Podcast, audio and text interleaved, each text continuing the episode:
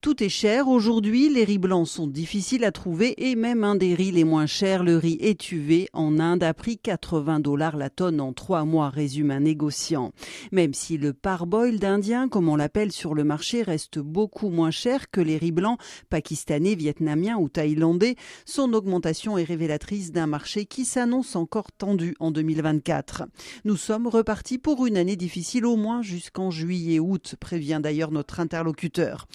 Qui contribue à faire monter les cours, c'est notamment la demande de pays au Moyen-Orient et en Asie qui achètent beaucoup et sans être très regardants sur les prix.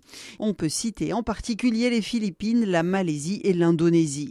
Ces prix qui grimpent chez tous les grands exportateurs, Inde, Vietnam et Thaïlande, pourraient peser à court terme sur les importateurs africains, car même si ces États ont plutôt de bons stocks et ont pour certains même baissé leur consommation, ils vont devoir tôt ou tard passer de nouvelles commandes à un prix peu attractif.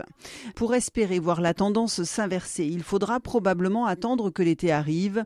Une fois l'élection indienne passée, New Delhi pourrait en effet lever les restrictions imposées ces derniers mois sur les brisures de riz et sur le riz blanc non basmati.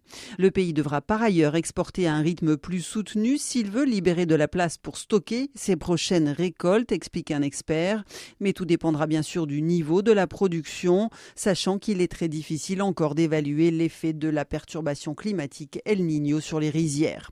Ce qui pourrait aussi stabiliser les prix d'ici quelques mois, c'est une confirmation de la baisse des importations chinoises. L'année dernière déjà, l'Empire du Milieu a réduit drastiquement ses achats de riz.